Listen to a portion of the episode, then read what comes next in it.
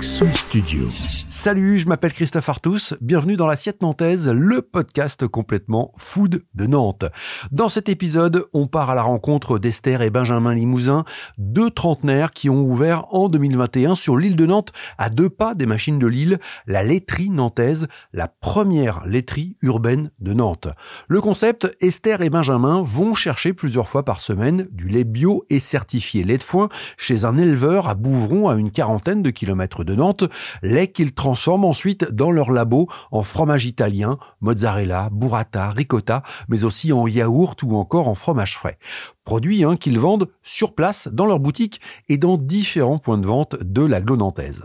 Alors Esther et Benjamin, je souhaitais les rencontrer pour plusieurs raisons. Déjà parce que le concept de la laiterie urbaine est très tendance en France, c'est de la fabrication locale, une vente en circuit court et de proximité. Ensuite parce que les produits sont vraiment top. Et enfin, Esther et Benjamin, c'est l'histoire d'une reconversion assez incroyable que je vous laisse découvrir dans cet épisode. Et oui, ça s'appelle du Allez, c'est parti, vous écoutez L'Assiette Nantaise, épisode 8.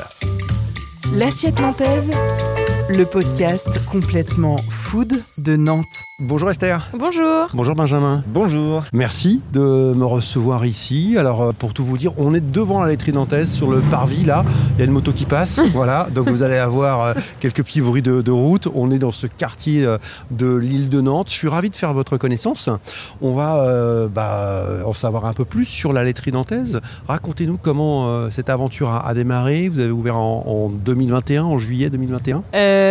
Du coup oui, c'est exactement ça. On a ouvert le 13 juillet 2021 exactement. À la base, on n'était pas du tout dans le métier.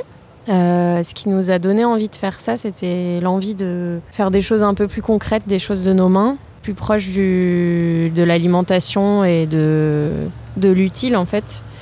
Au tout départ, ce qui nous a donné envie, c'est que ma sœur a monté le même projet à Bordeaux il y a quasiment 5 ans maintenant.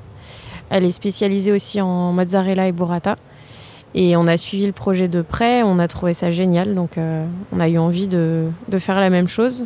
Le concept n'existant pas à Nantes, c'était une bonne occasion qui se présentait à nous. Alors on va le dire, vous étiez euh, tous les deux ingénieurs dans l'aéronautique? Oui, c'est ça. donc changement de vie total Ouais, c'est clairement ce qui s'est passé. Euh, bon, on a fait notre temps, je pense, dans, dans, dans, notre poste d'avant. On a bien aimé ce qu'on qu'on a vécu, hein. c'était super chouette.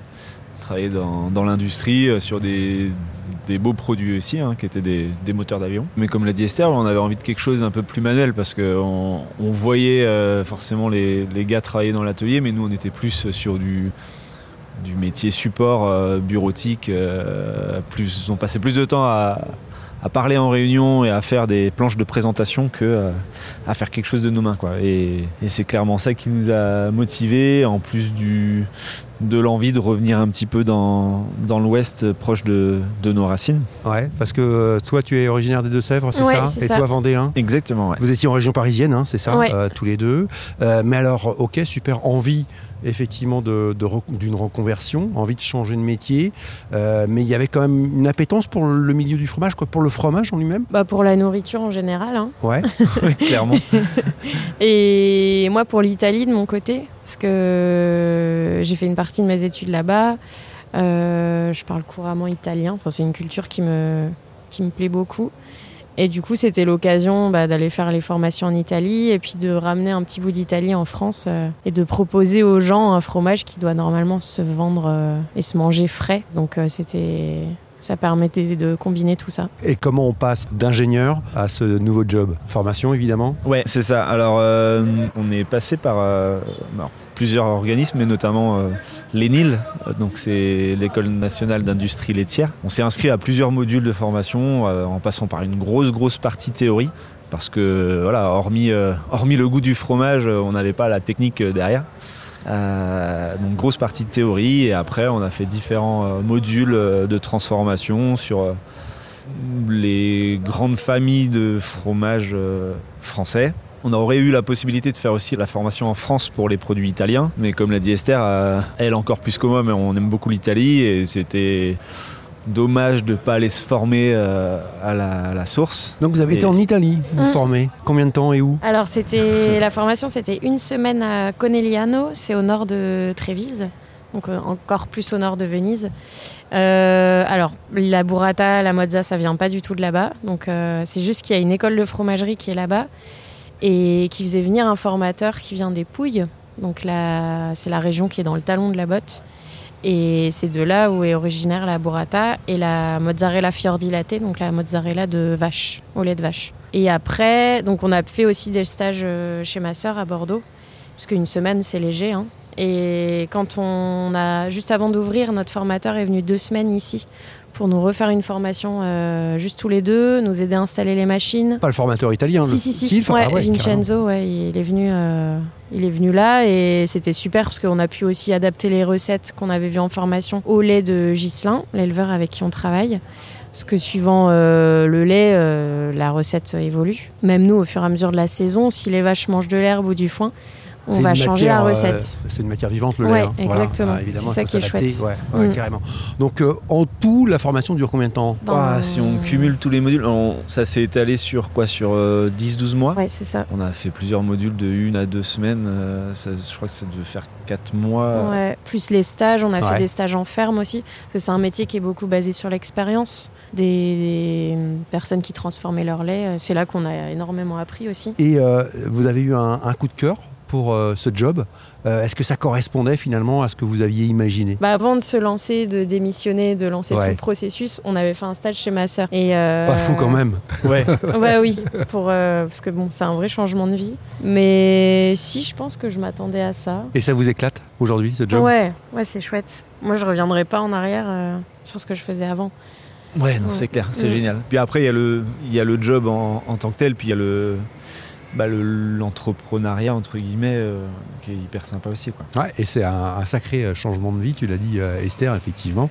Parce qu'on imagine aussi, vous étiez tous les deux en région parisienne, tous les deux euh, ingénieurs dans l'aéronautique, ça palpe un peu, donc j'imagine qu'en en termes financiers, c'était aussi, euh, voilà, euh, peut-être euh, des choix à faire. Oui. Oh là, la question de l'argent là. Ah non, bah, c'est sûr. Non, mais Bah, on ouais. y a, enfin, c'est sûr qu'on y a réfléchi avant aussi. hein, Ouais. Mais en fait, euh, entre euh, se poser la question tous les mois euh, de changer de boulot parce qu'on trouve pas de sens dans ce qu'on fait, on s'y plaît pas, et même si on gagne de l'argent, euh, moi je préfère vraiment me poser aucune question et trouver du sens dans ce que je fais et que ça me parle, que ça m'éclate et gagner moins d'argent. Après, on s'adapte en fait parce que, parce que ça n'a pas de prix de ne pas voir les journées passer et d'apprendre des choses tous les jours aussi. Ouais, et puis on se rémunère pas mal en, en produits qui sont en fin de vie. du coup, euh, on mange du fromage et, On a pris bonne 30 mine. kilos chacun. on fait comme on peut. Vous avez bonne mine, quand même. Vous avez bonne mine. Alors justement, vous allez pouvoir nous en parler de vos produits, puisque si vous en mangez régulièrement, évidemment, vous les connaissez bien. Euh, on va parler de ces produits. Donc déjà, peut-être de la base de ce lait que vous allez chercher régulièrement à Bouvron, c'est chez Gistin, c'est un, un éleveur en bio. Il est certifié euh, lait de foin, c'est ça? Ouais. Parlez-nous un petit peu de, de lui et, et pourquoi vous l'avez choisi? Et ben, du coup, Ghislain, il s'appelle Ghislain Maillard. Il a l'âge de Benjamin, donc il a la trentaine. Il a entre 40 et 50 vaches suivant la saison, donc c'est vraiment un petit élevage.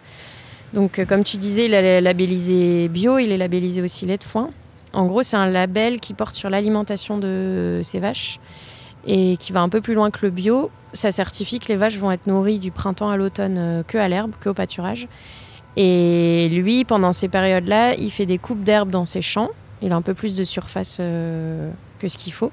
Et il fait sécher l'herbe pour faire du foin sec euh, pour l'hiver. Et donc l'hiver, il est nourri au foin. Ça peut paraître banal, mais en fait, la plupart des élevages aujourd'hui en France, que ce soit intensif ou même bio, ils nourrissent les vaches euh, l'hiver ou en complément aussi du pâturage avec de l'ensilage ou de l'enrubanage. Donc ça va être du maïs, du soja, des aliments qui sont fermentés. Dans le meilleur des cas, c'est l'éleveur qui le fait lui-même. Dans le pire des cas, c'est importé euh, d'Amérique du Sud, par exemple. Donc euh, aucune cohérence là-dessus. Et le problème aussi des aliments fermentés, c'est que ça va fermenter dans la panse de l'animal et ça va faire beaucoup plus d'émissions de gaz à effet de serre qu'un aliment qui est sec. Donc au niveau euh, impact écologique, c'est aussi super intéressant. Et au niveau nutritionnel, ça va faire un lait qui, contient des graisses peu inflammatoires, des oméga 3. Euh, là où dans le maïs ou le soja, ça va être des graisses très inflammatoires, donc qui vont favoriser les maladies cardiovasculaires ou les cancers.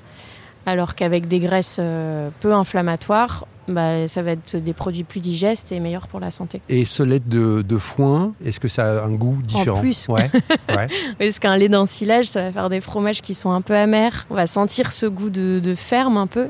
Là où le foin, ça va donner un lait plus doux, euh, très aromatique. Et pour nous, c'est top. Et ça, bon, là, c'est un peu plus technique, mais ça nous a franchi aussi des, pas mal de risques euh, listeria.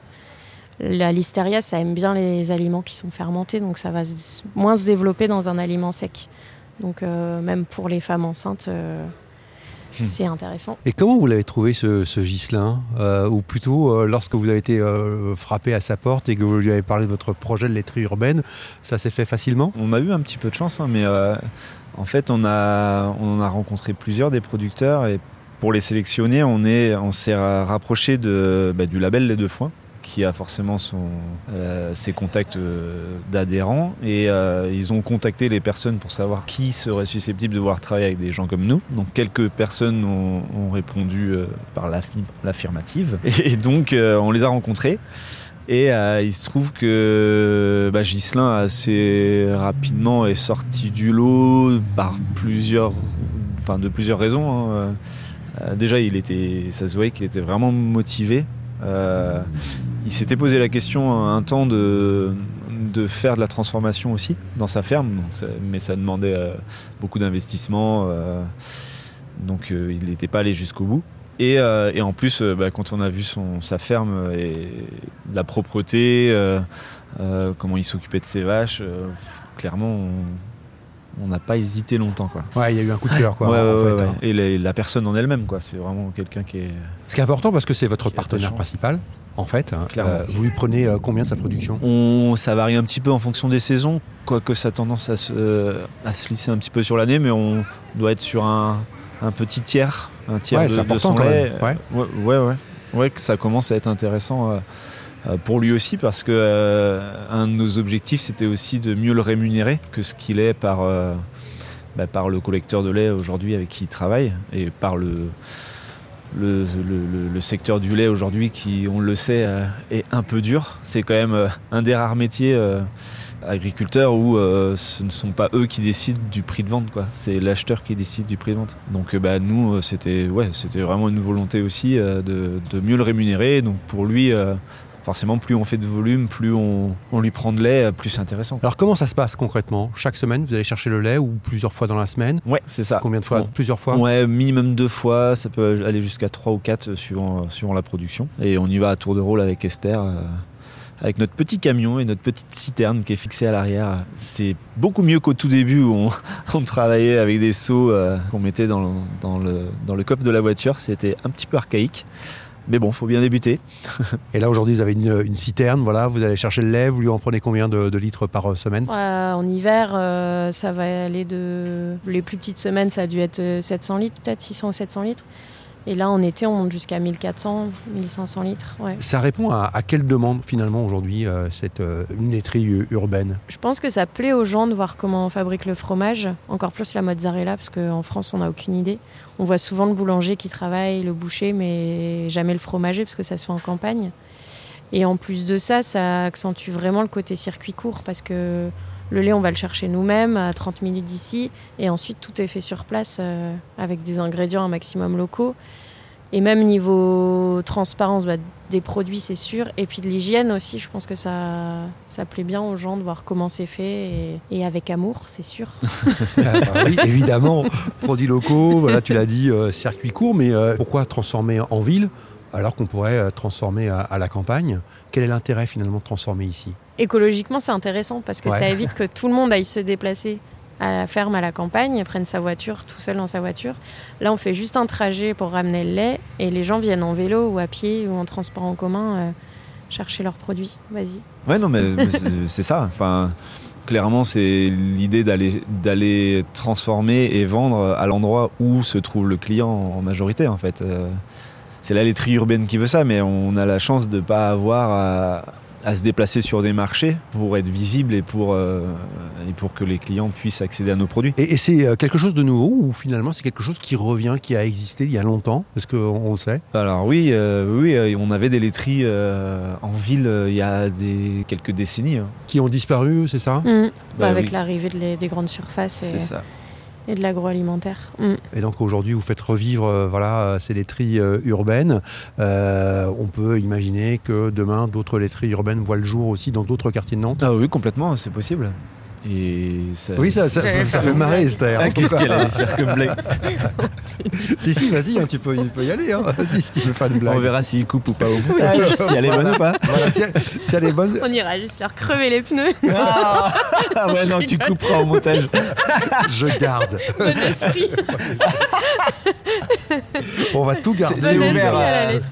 Oui, vous pouvez pousser. Alors, on a des clients qui veulent rentrer dans la fromagerie Non, non, It's- it's okay. Et en plus des clients internationaux. Voilà. Oui. voilà. On parle un peu produit quand même, Esther Benjamin. Ouais. Vous fabriquez, on l'a dit, alors on l'a compris, hein, évidemment des fromages italiens, burrata, mozzarella, euh, voilà. euh, Ricotta, Ricotta. scamorza. Mm. Donc c'est ta passion pour euh, l'Italie qui vous a mené vers euh, les fromages italiens ou il y avait une autre raison? Déjà ça, euh, enfin plusieurs raisons. Euh, L'engouement qu'il y a aussi autour de la burrata en France, euh, qui est justifié.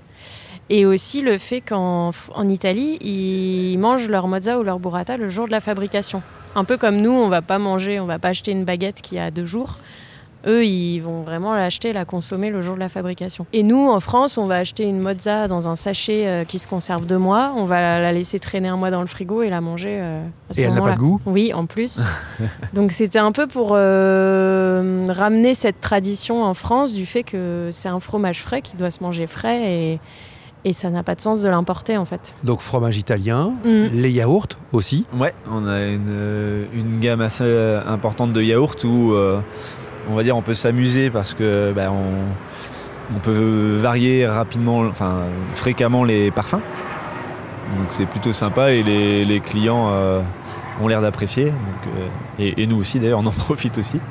Euh, les yaourts, après on a des desserts type euh, crème au chocolat, crème au café, riz au lait. Valrhona, euh, du chocolat Valrhona. qui Chocolat voilà, voilà, qui est top, absolument top. J'ai eu la- le bonheur de goûter aussi votre, vos yaourts à la vanille, très parfumés. Voilà. Et effectivement, on a aussi, ce qui est assez surprenant, cette douceur qui est due euh, au lait de foin alors, finalement. Mm. Euh, D'autres produits? Euh, après, qu'est-ce qu'on a? On, Fromage frais? on fait des fromages frais, donc tout à base de, de lait de vache. hein. Tu l'avais compris. Euh, fromage frais avec différentes euh, épices euh, pour les aromatiser. On a aussi des, produits un peu internationaux, pas que italiens. On fait de l'aloum. Alors c'est une recette de l'aloumi, un produit qui va plutôt se faire, se faire griller, se faire toaster. C'est libanais, ça, c'est ça? Non, c'est chypriote. Chypriote. Ouais, libanais, on fait du labneh. Labneh, donc ça, ça va être un yaourt euh, très égoutté, euh, très sympa, bien crémeux, mais moins, moins gras que, que de la crème.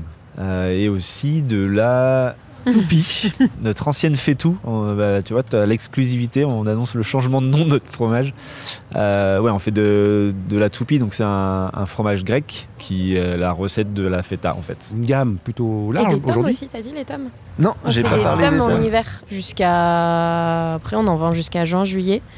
Mais euh, ça peut passer en raclette et même euh, crue, elle est, elle est très très bonne. Et euh, on fait aussi des petits fromages euh, affinés euh, peuvent euh, ressembler à du Saint-Félicien ou Saint-Marcelin. Ah bah, à goûter, euh, évidemment. Ouverture, on l'a dit, c'était en 2021, ça fait un peu plus de deux ans maintenant. Bilan, c'est vous avez, ça y est, trouvé votre clientèle, trouvé votre rythme de croisière. Oui, oui, ouais, on est, enfin, on est super content. Alors déjà, on l'a dit de du quotidien de, de notre euh, de notre nouveau métier. Et en plus de ça, ouais, on est content de la clientèle qui suit, euh, qui est au rendez-vous, qui est, qui est fidèle. Euh, ça fait hyper plaisir de voir les visages euh, qu'on reconnaît tous les jours euh, et qui sont contents de venir euh, reprendre leurs petits produits.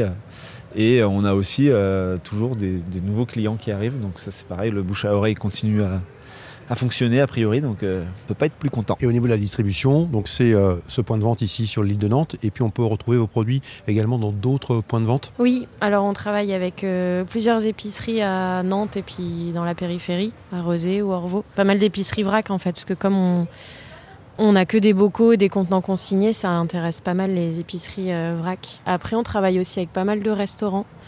Euh, en fonction de leur carte, ils vont nous demander bah, soit de la burrata, euh, de l'équivalent de notre feta, là, de la mozzarella. Enfin, tous les, tous les produits sont aussi disponibles au restaurant, ce qui nous fait aussi une belle vitrine. Et les projets, vous, vous avez des projets? Alors, on- il y a souvent des gens qui nous le demandent.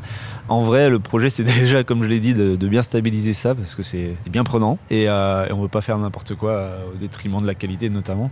Donc, euh, continuer comme ça. Petit projet euh, qu'on aurait voulu lancer cette année, mais on s'est fait prendre un peu par le temps, ça serait de, de faire de, de bonnes glaces euh, pour l'été prochain. J'espère que j'ai pas parlé trop vite. et, et déjà, ça sera pas mal. Esther, qu'est-ce que tu as en tête en... Non, c'est bien. Bah, on a toujours le doux rêve Oui. euh, de proposer de la restauration sur place le midi, avec des quelques petites choses autour de nos produits. c'est ce qu'on avait comme projet depuis le début, mais il faudrait qu'on ait un peu plus de temps pour se pencher dessus. Mais à terme, ce serait chouette. ouais. Ouais, ça Mm. c'est. ouais. On adorerait accueillir des gens à table. euh.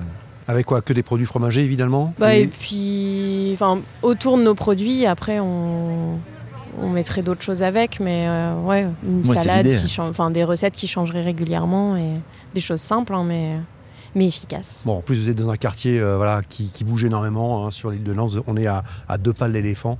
Euh, voilà, ça bouge tout au long de l'année hein, entre les gens qui travaillent dans ce quartier et les touristes. Il y a un beau réservoir, en tout cas, de, de clients euh, ici. Oui, c'est clair. Mm. Alors, ce qu'on va faire maintenant, ce que je vous propose, on va aller euh, voilà, jeter euh, une oreille un petit peu euh, dans, dans la fabrique. Et c'est l'avantage et le pouvoir de l'audio. C'est-à-dire qu'on va se télétransporter très rapidement dans la fabrique. Ce que je vous propose, c'est, bah, tiens, on beau. fait ça, c'est fait, c'est parti.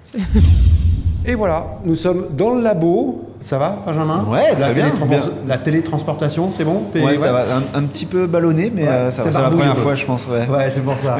bon, on est dans, dans ce labo. Décris-nous un petit peu ce qu'on voit autour de nous là. Alors, bah, déjà, bienvenue dans notre labo. Ça fait plaisir de t'avoir avec nous. Euh, donc, autour de nous, on a un petit peu de matériel. Là, Il y a quelques tables euh, donc, qui sont plates, normales. C'est plus pour faire du conditionnement, d'emballage. Et des tables. Qu'est-ce qu'il y a, Esther? Elle est Esther de- est morte de rire, on peut le dire. Il lui faut pas grand chose. Table plate. ok. Des tables plates, oui, c'est bien, parce qu'effectivement, certaines ne sont pas toutes plates. C'est- bon, je voulais dire non incliné, excusez-moi. Voilà. Et des tables un petit peu inclinées, justement. Et pourquoi alors? bah, alors, Leur petit nom, c'est des tables d'égouttage. Quand on fait du fromage, on part toujours d'un lait qui est liquide et on obtient un produit qui est plutôt euh, solide. Donc, il faut bien que ça s'égoutte d'une façon et c'est la gravité, en fait, avec la table qui est un peu inclinée qui va, qui va nous aider à, à ça. Qu'est-ce qu'on voit là, comme fromage par exemple? Alors là devant toi, c'est nos tomes justement qu'on a qu'on a préparé ce matin et qu'on a moulé ce matin et donc là euh, pendant toute la journée on, on les retourne, on les empile pour qu'elles euh, s'autopressent et demain on pourra commencer à les mettre euh, en cave d'affinage. Combien de temps pour une tome? Minimum un mois et demi, deux mois. Ça va dépendre. euh, Là on a un petit peu modulé la, la recette donc on va voir comment ça évolue mais euh, normalement c'est ça ouais. Et l'affinage, donc c'est le retourner régulièrement aussi? C'est ça. On Voilà. le retourne euh, tous les jours et on le frotte euh, deux à trois fois par semaine euh, pour lui apporter quelques soins. On continue, on avance un petit peu dans, dans ce labo. Donc là c'était le labo et ici on est dans le, la laverie. Et en fait, dans une laiterie, on passe quasiment autant de temps dans la laverie que dans l'espace transformation. Dans l'agroalimentaire en général, mais ici c'est vrai qu'on passe beaucoup de temps à, à nettoyer, renettoyer tout le matériel. Et en plus, vu qu'on travaille en bocaux consignés, euh, ben, on passe du temps aussi à restériliser tous les bocaux euh, que les clients nous, nous retournent. Tout à l'heure, euh, Esther, tu nous parlais de, de la mozza, de, de la recette de, de la mozza. C'est quoi la recette de la mozza finalement? Waouh Alors ça c'est secret. Je Ah ouais, c'est vrai Ouais. Secret industriel Non, Non, justement, a- secret artisanal. C'est super artisanal. Non, non, mais on a, on a deux recettes maintenant d'ailleurs pour la mozza, puisqu'on en fait euh, une petite variante depuis, euh, depuis deux mois. Mais grosso modo, on, on part d'un lait cru euh, qui est froid. On va commencer par l'acidifier, ensuite on va le chauffer. Et comment on fait là, pour l'acidifier? L'acidification, il y a deux méthodes différentes et c'est ça qui fait euh, nos deux mozza, principalement le gros facteur qui change. Soit avec du concentré de citron, donc de l'acide citrique, soit avec des ferments.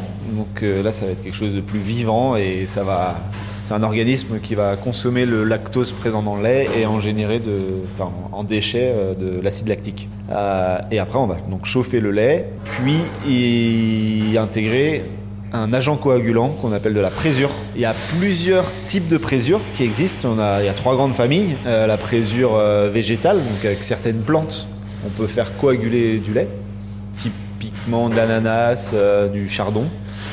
Euh, la présure microbienne, donc ça va être euh, issu plutôt des champignons et après euh, développé en laboratoire. Et la présure qui est d'origine, donc présure animale, qui elle est issue en fait des, de la paroi intestinale du veau. D'accord. Donc vous utilisez les trois, vous vous- Qu'est-ce que comment ça On se en utilise deux suivant les fromages. Euh, pour tous, tous nos fromages italiens, on utilise la présure microbienne parce que euh, on n'a pas besoin d'avoir la typicité qui est amenée par la présure euh, animale qu'on va plutôt retrouver dans nos produits affinés. Et aussi parce qu'on voulait pas euh, fermer la porte aux végétariens, notamment euh, sur nos produits italiens.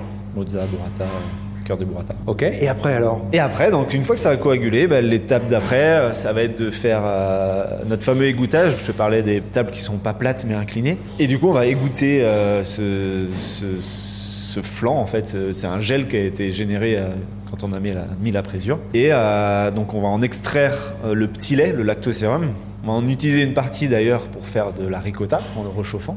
Et euh, ce qui va rester, ça s'appelle le caillé. C'est ça qui va être la matière première qu'on va utiliser pour euh, faire nos mozza, nos burrata et notre cœur de burrata. Merci de nous avoir éclairé en tout cas. Et d'ailleurs, on l'a pas dit tout à l'heure, mais si euh, vous êtes intéressé pour euh, bah, faire vous-même vos, pro- vos fromages, hein, vos burrata, vos mozza, on peut venir ici tous les samedis. C'est ça Il y a des ateliers? Ouais, exactement, exactement. On fait, euh, on anime des ateliers euh, tous les samedis matins de 10h à midi et tous les samedis après-midi de, de 15h à 17h. Alors c'est sur réservation bien sûr, donc soit, euh, enfin vous pouvez passer par nous directement et on, on trouvera un petit créneau euh, de disponible pour, euh, pour que vous, vous veniez seul ou en groupe. euh. Donc on vient transformer le lait, on vient fabriquer son fromage et on repart avec, c'est ça? C'est ça. Alors on part pas du lait cru, on part du cahier, donc l'étape dont je vous ai parlé.